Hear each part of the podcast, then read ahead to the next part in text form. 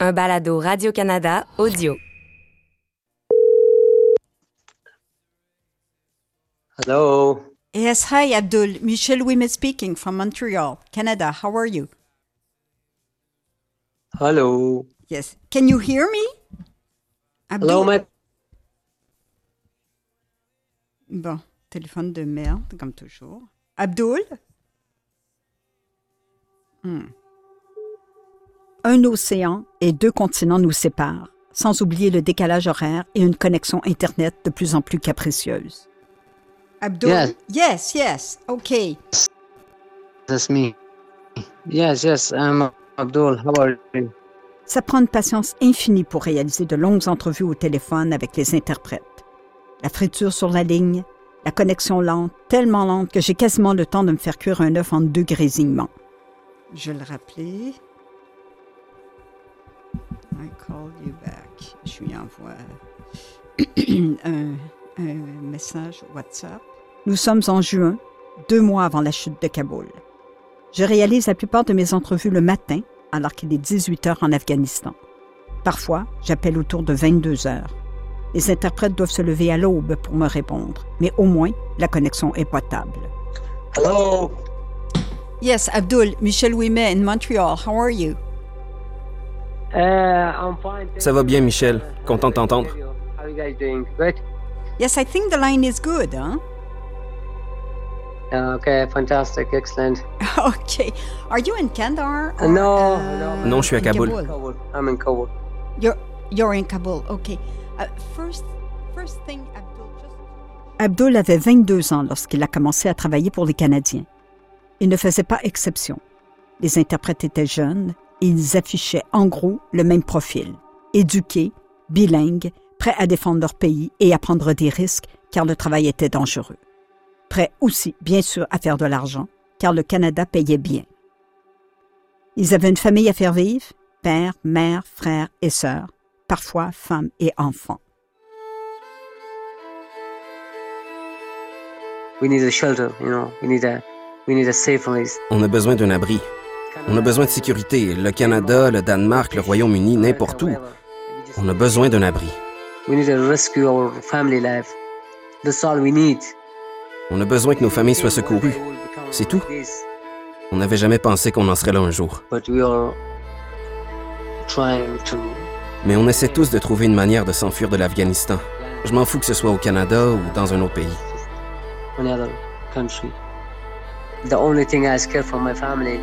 J'ai peur que ma famille soit tuée.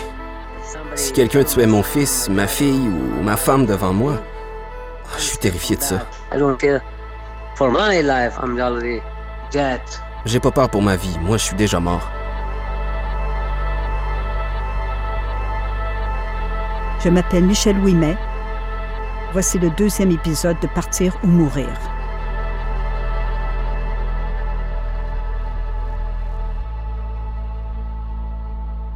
Je me rends chez Dave Moreau, un vétéran de 39 ans.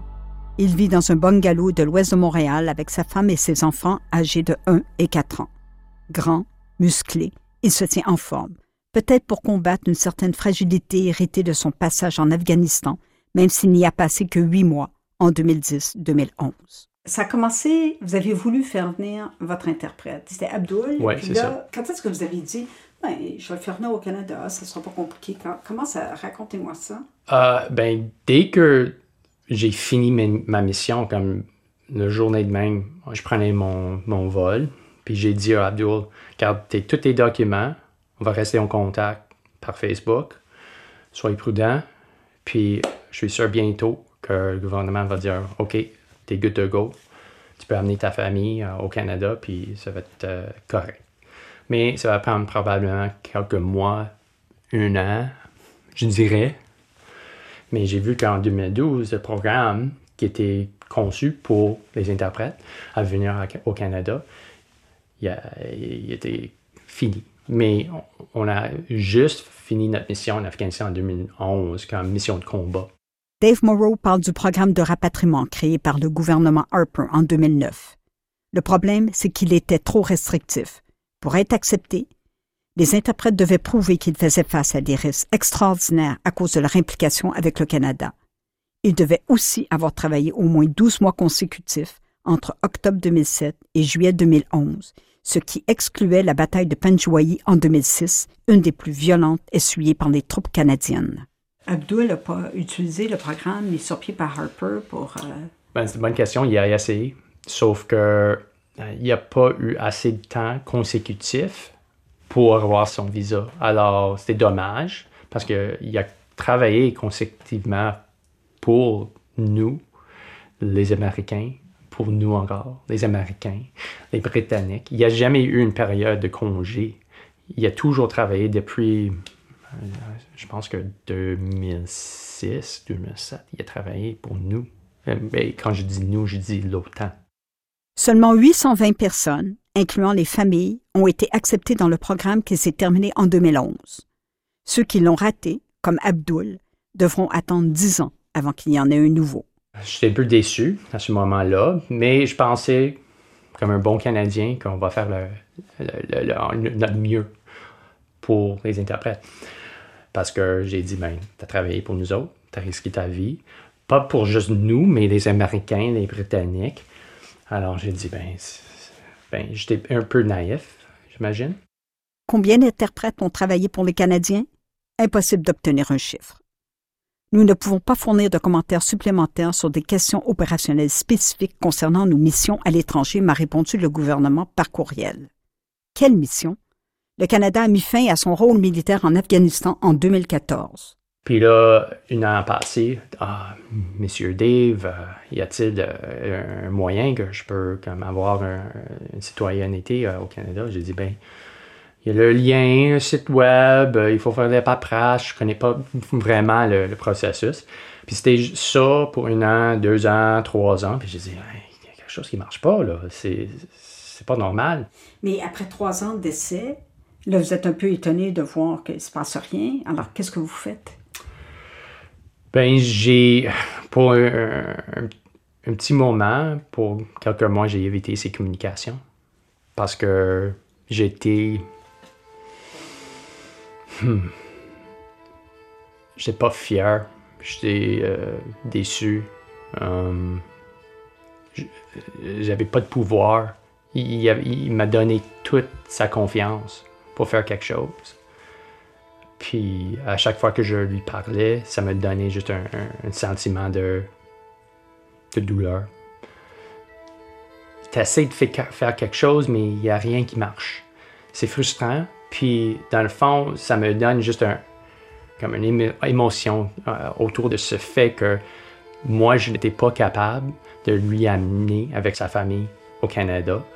Puis, je mets beaucoup de, stress sur moi parce que si je fais pas ça pour lui, euh, c'est un échec, effectivement. Comme à la fin de ma mission, j'ai pas complété ma mission en Afghanistan.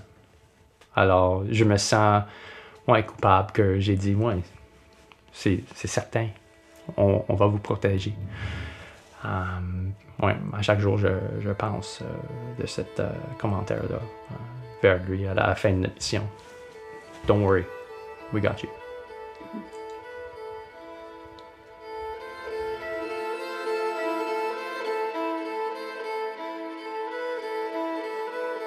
Ne t'inquiète pas, on va te protéger. Abdul le croit. La pression monte. Chaque jour, Abdul reçoit des menaces. Et Dave Morrow se sent de plus en plus coupable. Les menaces ne datent pas d'hier. Abdul en a reçu pendant qu'il travaillait pour les Canadiens. Parfois, on tenait des shoras, des rencontres locales, des gros rassemblements où on devait s'asseoir tous ensemble pour une ou deux heures. On ne savait pas qui était notre ennemi ou si des talibans étaient parmi eux. Donc on essayait de se cacher derrière des lunettes ou des masques. Mais certains nous connaissaient. Je ne sais pas comment ils ont trouvé mon numéro de téléphone et mon identité.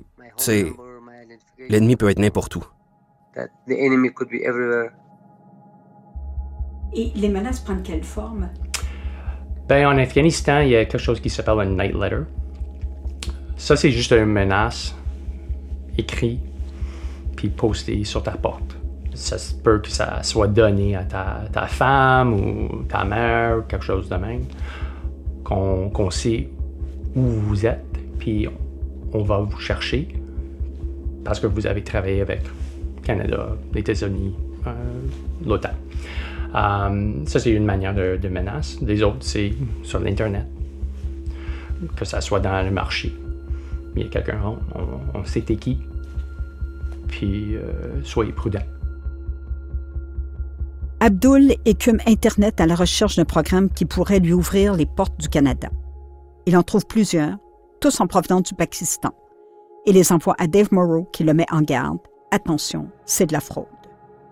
Un jour, Abdul tombe sur une page Facebook, Afghan Interpreters, gérée par une certaine Wendy Long. J'ai dit, elle, elle est canadienne. Il y a des années de post. J'ai dit, OK, je vais faire contact avec elle. Wendy Long vit en Ontario. C'est un cancer suivi d'un long congé qui l'ont mené sur le chemin des interprètes afghans qu'elle ne connaissait ni d'Ève ni d'Adam. Elle n'a jamais mis les pieds en Afghanistan. Son père vient du Moyen-Orient. Avec sa sensibilité de fille d'immigrant, elle s'est passionnée pour ces hommes abandonnés par le Canada. Pendant des années, elle a prêché dans le désert. Le, gouvernement euh, Biden aux États-Unis, en Angleterre, en Allemagne, ils avaient des noms, leurs leur papiers, leur carte d'identité. Ils avaient tout ça déjà parce qu'ils avaient un programme déjà établi. Le Canada, ils n'ont rien. Ils, ils ont moi. ils, ils ont moi avec mes noms pour amener ces gens ici. Donc, vous vous sentiez très seul. Oui, oui, très, très seul. Pendant des mois, Wendy et Dave tentent de retracer les soldats qui ont signé les certificats des interprètes à la fin de leur contrat, preuve qu'ils ont bel et bien travaillé pour les Canadiens. On a monté un site web, afghaninterpreters.ca. On ne représente pas le gouvernement du Canada. On est juste des bénévoles. Euh, moi, je travaille à temps plein, Wendy aussi. Présentement, qu'est-ce qu'on fait? C'est on ramasse tous les noms, puis on est en train de bâtir une liste les noms des interprètes. Noms des interprètes, exactement. Pour les Afghans qui sont coincés, qui sont là en Afghanistan, pour juste dire et je suis encore ici, aide-moi. Ils ont donné leurs informations. Ils ont travaillé pour qui, quand. Euh, alors, on ramasse cette information-là pour avoir une base de données. Sauf que le travail se fait à la mitaine. J'en sais quelque chose. Quand j'ai commencé à m'intéresser au sort des interprètes au printemps 2021, j'ai vite réalisé qu'il n'existe pas de liste des interprètes qui ont travaillé pour le Canada, même si j'ai cogné à plusieurs portes. J'en ai trouvé grâce, entre autres, à Wendy Long et à des vétérans qui ont gardé le contact avec leurs interprètes en Afghanistan, comme Dave Morrow. Sans oublier le fameux bouche à oreille où les interprètes relaient mon numéro de cellulaire. Ils m'appellent sur WhatsApp, la voix pleine d'espoir. Are you the Canadian journalist? Please help me. Ça, c'est la première partie du travail la plus facile, trouver des interprètes. Vient ensuite l'aiguille dans la botte de foin. Comment trouver le soldat qui a signé le certificat qui confirme que l'interprète a travaillé pour l'armée canadienne et que le certificat n'est pas un faux? Tout ce que j'ai, c'est une petite photo du document envoyé par l'interprète sur WhatsApp avec le nom du soldat, son grade et l'année de la fin du contrat. Qui peut m'aider à le retrouver? Je cherchais deux soldats en particulier. Le ministère de l'Immigration ils m'ont envoyé à la défense. ces deux personnes-là ne sont plus membres des forces. C'est ce que m'a répondu la conseillère en communication, Andréane Poulain. les gens, ces deux personnes-là sont retraitées maintenant. Ce qui veut dire que moi, je peux pas, euh, j'ai pas plus d'informations sur eux. J'ai appelé le Conseil national des associations d'anciens combattants du Canada, où la porte-parole Suzanne Trimble m'a dit que les informations personnelles ne sont pas disponibles. Je me suis rabattue sur les archives, car le gouvernement a dû garder une trace écrite de la guerre. J'ai parlé à une archiviste. Ils ont des documents, mais ils ignorent combien, et il n'existe pas de liste spécifique pour la guerre en Afghanistan. Je me suis tournée vers l'armée. Un des porte-paroles, Alexandre Maillet, a trouvé un soldat, mais il a refusé de me donner une entrevue. Et les vétérans? Euh, mais on n'a pas de registre comme tel. OK, donc en fait, je me retrouve euh, où? Ils sont des vétérans, ils sont retirés, puis là, j'arrive pas à les rejoindre parce que vous gardez pas de registre des vétérans, ou euh, ils sont encore dans l'armée, puis ils sont extrêmement réticents à parler. Donc, je ne peux... Euh, il me reste Facebook, quoi. Pendant quelques semaines, Facebook et LinkedIn ont été mes meilleurs amis. Wendy Long et Dave Morrow se sont butés aux mêmes difficultés. La majorité des interprètes, ils ont détruit toutes les ces informations-là parce que les menaces de taliban sont graves. Puis s'ils trouvent des papiers qui donnent une preuve qu'ils ont travaillé pour l'OTAN, on, sait exactement c'est quoi les conséquences. Et ça va être quoi? Ben, ils vont être assassinés. En 2011, lorsque Dave Morrow a quitté l'Afghanistan, il croyait qu'il pourrait sortir Abdul en quelques mois. Dix ans plus tard, alors que le pays plonge de nouveau dans le chaos, il se bat encore. Ce n'est pas sa seule désillusion. Et quand vous voyez ça, vous, quand même, vous avez passé euh, sept mois, mettons, en Afghanistan, vous avez quand même risqué votre vie, les interprètes ont risqué leur vie. Dix ans plus tard, est-ce que vous vous dites, mais pourquoi tout ça, tout ça pour rien ou... Euh, je trouve que c'est difficile pour nous, comme vétérans, de voir qu'est-ce qui se passe maintenant, parce que oui, ça semble que qu'est-ce qu'on a fait, c'était pour rien. Parce que moi, je sais comme un fait que les écoles que j'ai aidé à ouvrir sont, sont plus là. J'avais trois projets d'ouvrir des écoles. Puis c'était formidable. Il y avait des enfants qui rentraient, il y avait des enseignants. Ça semblait que quelque chose va, va commencer pour euh, les Afghans. Mais euh, ils sont tous fermés.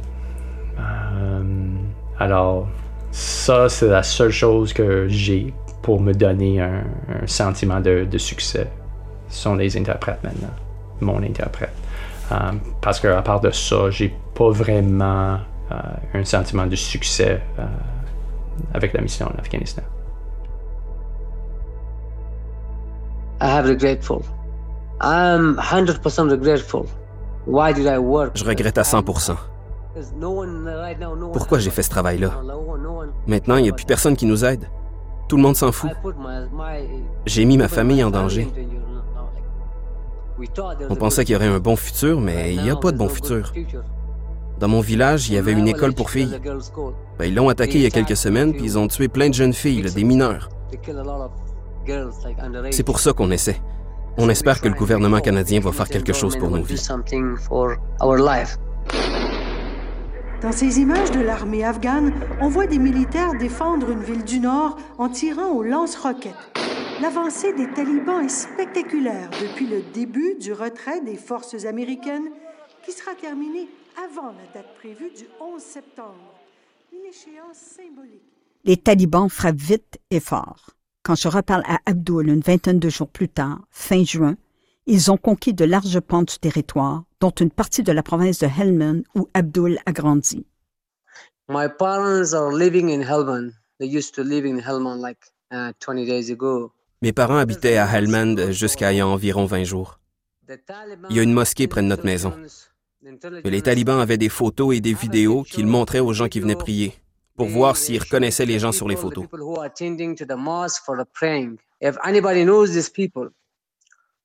Un de nos voisins nous a vus, mon frère et moi en uniforme, dans un des meetings avec des soldats canadiens et puis des Américains.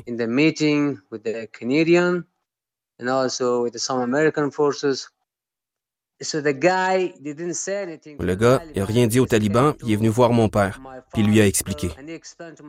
Ils ont la photo de tes fils, ils vont prendre toute la famille. Ils vont donner de l'argent à ceux qui donnent des informations, ton adresse. Quittez la ville le plus vite possible. Prends ta femme, ton fils et ta fille et fuis. Sinon, les talibans vont venir te prendre en otage ou te tuer.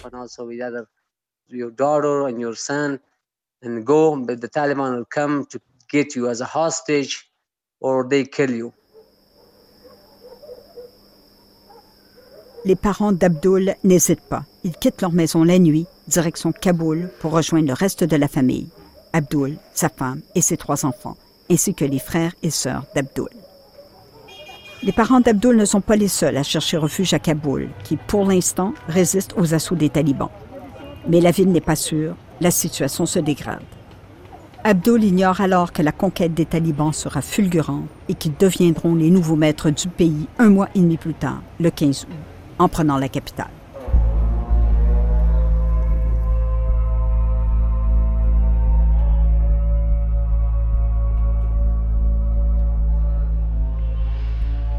Afghanistan, décembre 1996. Tout est compliqué, tout, absolument tout. L'hôtel d'abord. Construit en 1969 sur une colline qui surplombe la ville, l'Intercontinental accueillait les étrangers de passage et la crème de la société afghane. Il comprend 200 chambres réparties sur six étages, mais aujourd'hui, il n'y a que quatre clients, trois Afghans qui ont la nationalité américaine et moi. L'électricité fonctionne quelques heures par jour et la piscine au ciment craquelé est vide et sale. À la réception, l'employé me remet une énorme clé et quelques chandelles. Ma chambre est au troisième. Je grimpe les marches car les ascenseurs ne fonctionnent pas. Dans le couloir sombre, je tends ma chandelle pour déchiffrer les numéros des portes. Je dors dans une chambre glaciale sous une montagne de couvertures.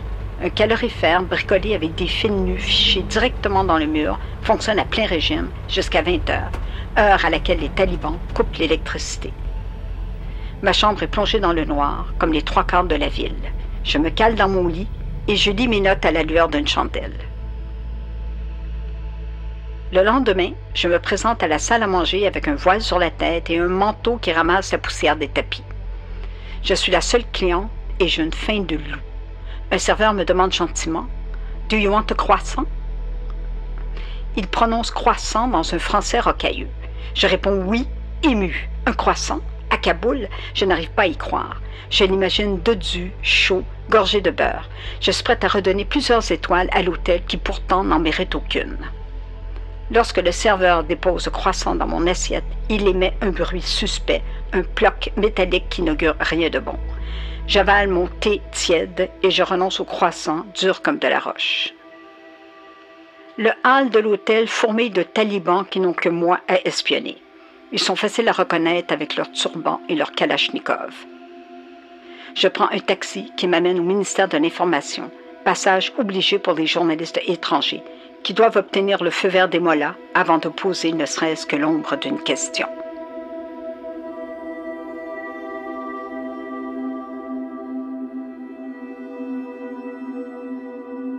Juillet 2021, pendant qu'Abdul attend avec sa famille, un autre interprète, James, vit dans la peur à Kaboul.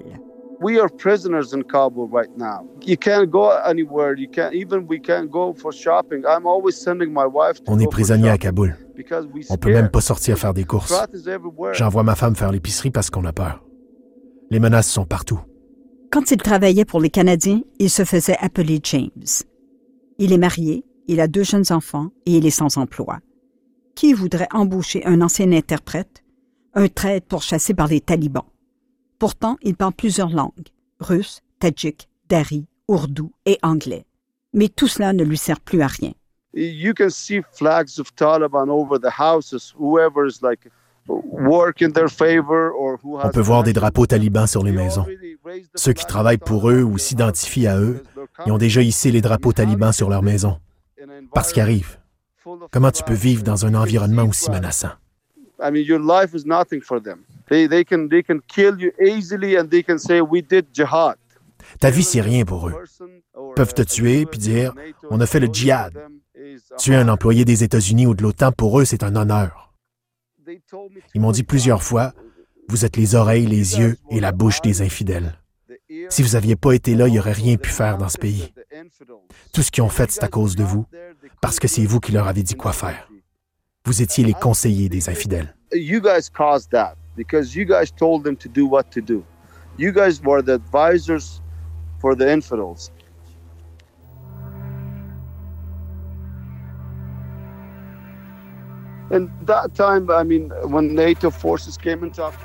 À l'époque où les forces de la coalition sont venues en Afghanistan, le pays était très pauvre. Ma vie était vraiment dure.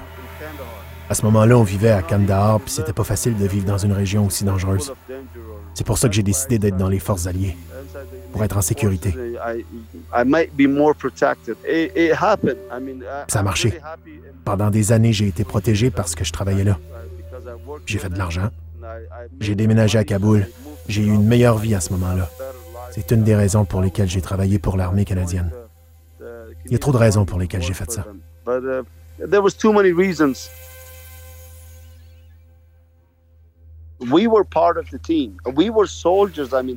On faisait partie de l'équipe. On était des soldats. Il n'y avait pas de différence entre moi et un soldat. La seule différence, c'est qu'il était armé, puis moi non. C'était la seule différence.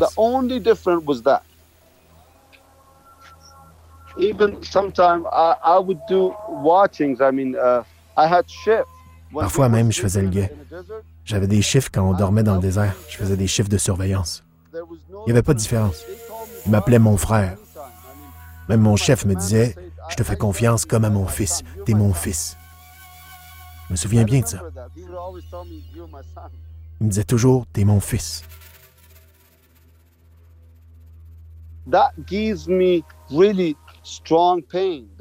C'est vraiment douloureux de voir qu'on a mis nos vies en danger puis que le gouvernement se fiche de nous.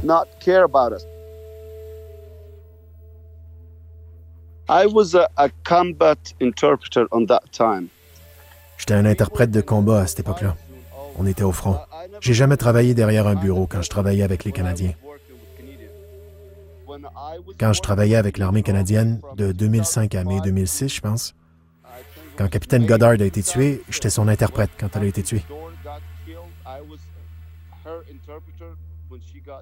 Elle était l'officière d'artillerie, capitaine Goddard. On a été pris en embuscade. On se stationnait dans une rue étroite, puis elle a été tuée. Moi, j'ai eu quelques éclats dans le cou.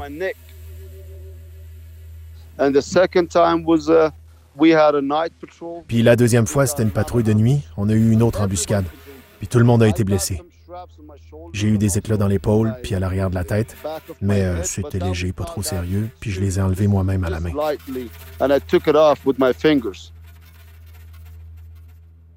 James a affronté les bombes, mais aussi les mines qui semaient la mort en détruisant les blindés. Même s'il a risqué sa vie, il n'a pas pu profiter du programme de rapatriement de Stephen Harper. À l'époque, quand ils ont lancé le programme, j'étais en Europe. J'ai voyagé neuf mois en Hongrie. Ils ont lancé le programme quand j'étais là-bas. C'était trop court. Quand je suis revenu en Afghanistan, j'ai voulu appliquer, mais on m'a dit désolé, c'est fini. Le programme est fermé.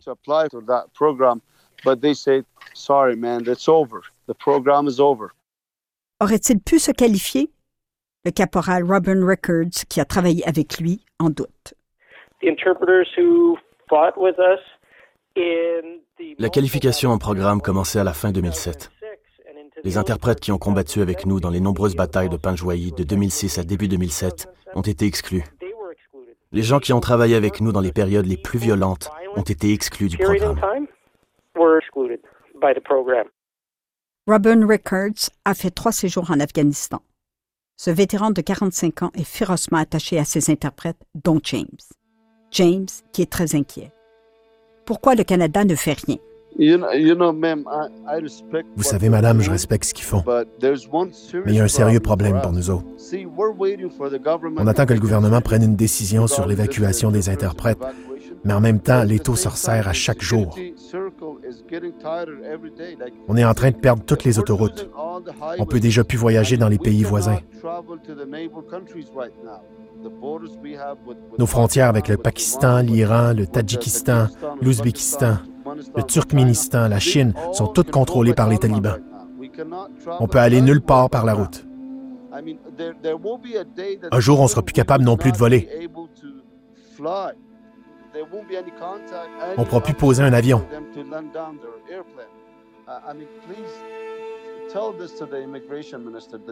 S'il vous plaît, dites ça au ministre de l'Immigration. Vous ignorez tout de Kaboul. Un jour, vous perdrez l'aéroport aussi et vous pourrez plus aider personne. Lucide, James appréhende le désastre. Le retrait des troupes de l'OTAN qui s'accélère, l'avancée foudroyante des talibans, le piège à venir pour les interprètes. Il est afghan. Il connaît son pays mieux que n'importe quel expert occidental.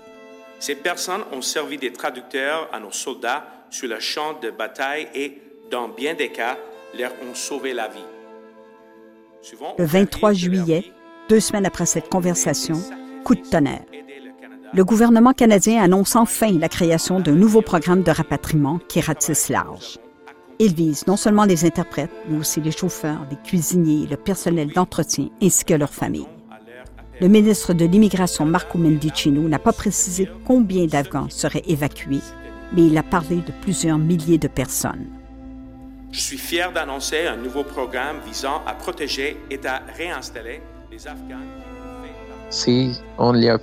Tu vois, une poignée de gens au Canada se sont levés et ont travaillé fort pour nous, pour essayer de nous sauver la vie. C'est grâce à toi, à Robert, à Wendy et quelques autres que tout ça se passe aujourd'hui. Quelque chose se passe enfin. Gino, l'interprète qui affirme s'être fait enlever un rein par les talibans, m'appelle tous les jours.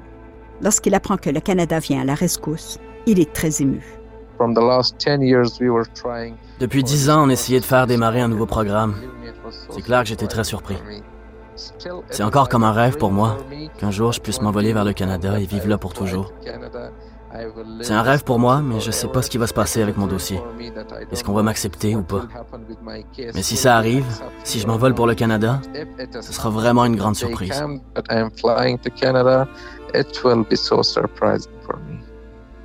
À la mi-juin, il avait quitté Kandahar pour se réfugier à Kaboul avec sa famille. De nombreux interprètes sont regroupés dans des hôtels de la capitale.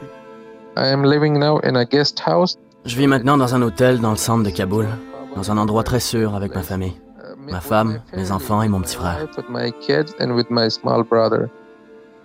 Les interprètes ont 72 heures pour s'inscrire au programme de rapatriement. Ils passent rapidement de la joie à la désillusion, car ils doivent remplir des formulaires aussi compliqués qu'un rapport d'impôt. Ils nous ont envoyé un formulaire, mais c'était très difficile à remplir. La plupart d'entre nous avaient des problèmes avec ça, alors on a donné de l'argent à des gens pour nous aider avec tout ça. Puis on les a soumis et depuis on attend.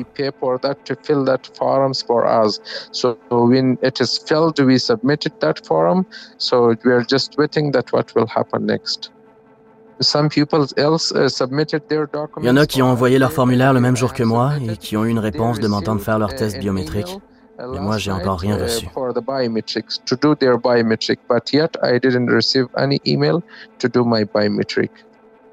Les interprètes se débrouillent car ils parlent anglais.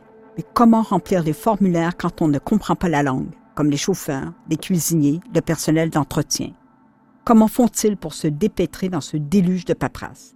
Et comment trouver la date de naissance de son père ou de sa mère quand les Afghans ne fêtent pas leur anniversaire? Ottawa ne le savait pas? Si oui, les fonctionnaires qui ont conçu les formulaires n'ont pas tenu compte de la réalité afghane? Même Abdul est noyé dans la paperasse, mais il sait où demander de l'aide. J'ai demandé à Dave Morrow. Je lui ai donné mon numéro d'identité, mon passeport. C'est lui qui l'a fait pour moi. Dave Morrow est outré. Le gouvernement a envoyé des documents qui n'avaient même pas de logo de Canada. C'était fait sur Google Drive. Il y avait des fautes d'autographe. C'était vraiment non professionnel. Puis j'ai vu ça, puis j'étais comme, oh my God. Puis là, les Afghans étaient comme un peu déçus, là. Puis même moi, j'ai vu ces, ces formulaires-là. Je dit, c'est quoi ça exactement? Comme, c'est qui qui gère ce, ce processus? Honnêtement, ils ont, complètement mal géré la, situation. On avait dit plusieurs fois, puis quand je dis on, c'est vraiment Wendy, un processus avec la paperasse puis les documents en Afghanistan va pas marcher parce que eux, ils ont peu de, de ressources. Ils ont Internet une heure, deux heures par jour à Kaboul. Ils ont aucun moyen d'imprimer les, les, documents. C'est juste un, un désastre total tous les Afghans sont confus. Même moi, je suis confus, c'est quoi exactement le processus. Au moins, il y a un processus, mais honnêtement, je suis pas convaincu que ça va marcher très bien. Je pense qu'on va avoir plusieurs d'Afghans qui vont être laissés là-bas. Euh, à cause du processus, c'est non efficace. La connexion Internet est instable et les imprimantes sont rares. Les interprètes doivent donc se rendre au bazar, l'équivalent du centre commercial version afghane, avec des documents du gouvernement canadien pour les numériser et les imprimer. Le danger de se faire repérer par des sympathisants talibans est grand. Le bazar est une machine à rumeurs. Cette situation angoisse James.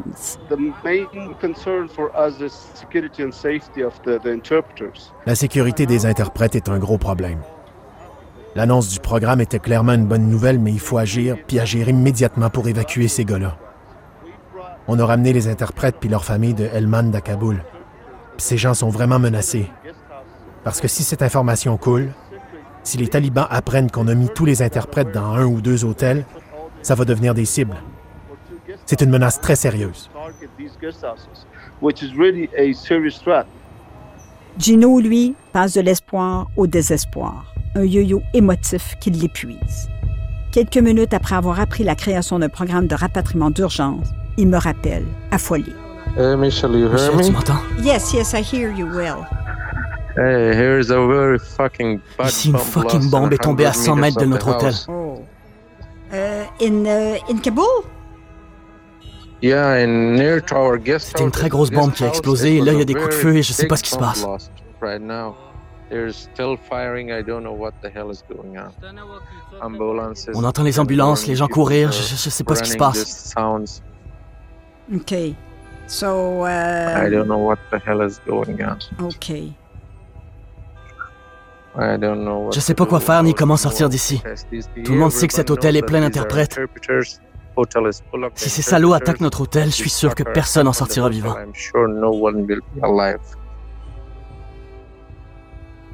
Kaboul est sous haute tension. Abdul, l'interprète de Dave Morrow, a aussi travaillé pour les Britanniques. Il tente sa chance auprès d'eux, au cas où. J'ai un autre rendez-vous aujourd'hui vers 10h15. Je vais à l'ambassade britannique récupérer mon visa. Ça a l'air que j'aurai un vol le 8 août pour le Royaume-Uni, mais je suis pas sûr. Ça va peut-être être encore annulé.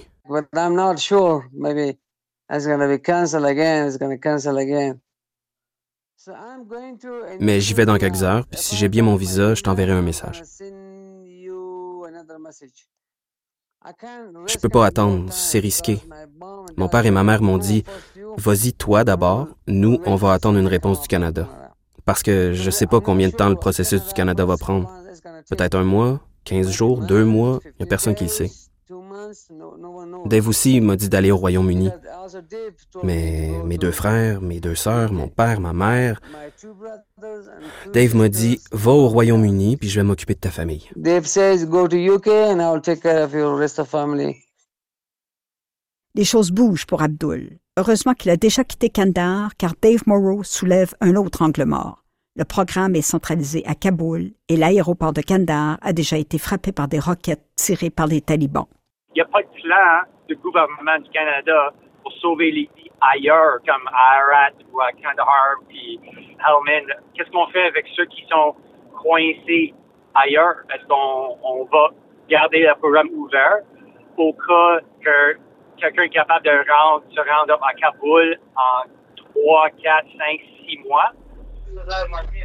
J'appelle Ikmatoula, un autre interprète. Contrairement à Abdul et à Gino, il n'a pas encore quitté Kandahar. Quand je lui ai parlé la première fois, en juin, la situation était très tendue. Un mois et demi plus tard, le climat est intenable. Les talibans encerclent Kandahar. Le réseau est particulièrement mauvais. Je l'entends à peine. Derrière lui, des coups de feu. Il m'explique qu'il essaie d'obtenir un nouveau passeport.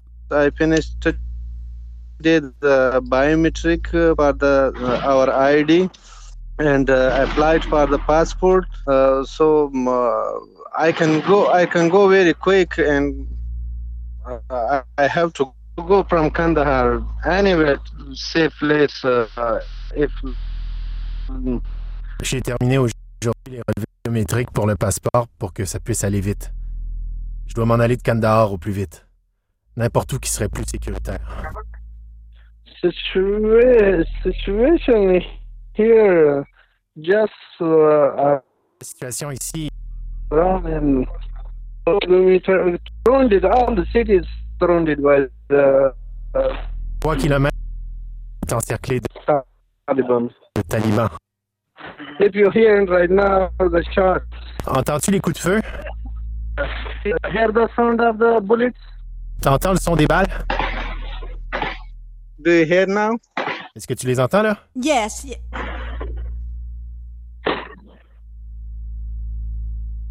Are you scared?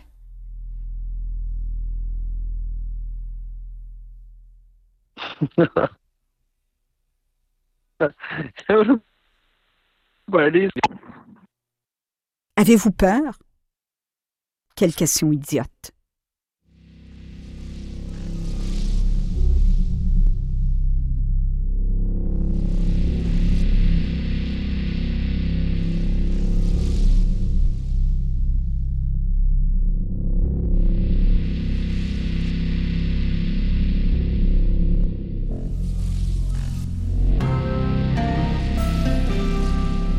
Interprète afghan, Partir ou mourir. Un balado de Michel Ouimet réalisé par Cédric Chabuel. Avec des extraits du livre Partir pour raconter de Michel Ouimet aux éditions du Boréal. Avec les voix de Alexandre Bacon, Étienne Blanchette, Alexandre Fortin et François Simon Poirier.